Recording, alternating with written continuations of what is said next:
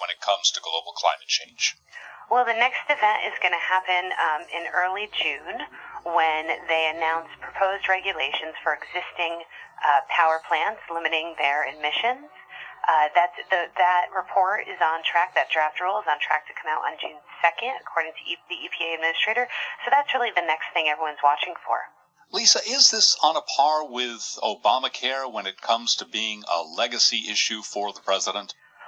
Certainly the president thinks so, and the people around him think that it could be. I mean, it depends how this all plays out, of course, but uh, the president and his staff believe that the climate is warming and that it is going to be something that we increasingly have to deal with, and they want to make sure that he is uh, tackling that problem, and this is something that he doesn't, history, that the history books don't look back at him and say that he was ignoring this. Well, speaking of the history books, then, what about the president's record on limiting carbon dioxide?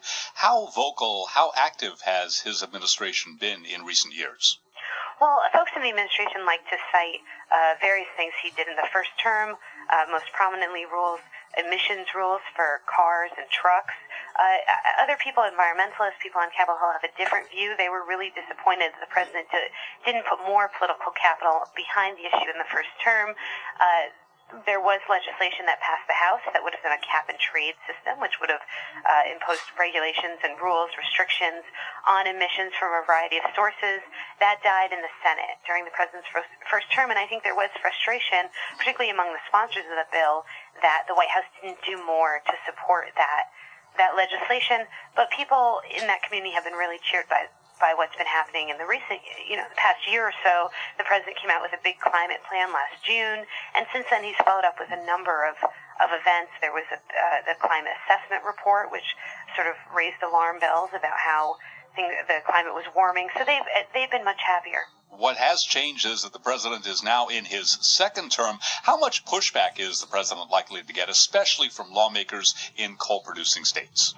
There's going to be a lot of pushback, particularly to the EPA rules. I think we'll, we all expect to see lawsuits and things like that. We've already begun seeing uh, refiners, paper makers, steel producers, uh, you know, the type of producers who really use a lot of energy to make their products have already begun taking aim at the proposal from the EPA uh, to limit greenhouse gases from new power plants. So we expect to see more and more and more of that kind of pushback.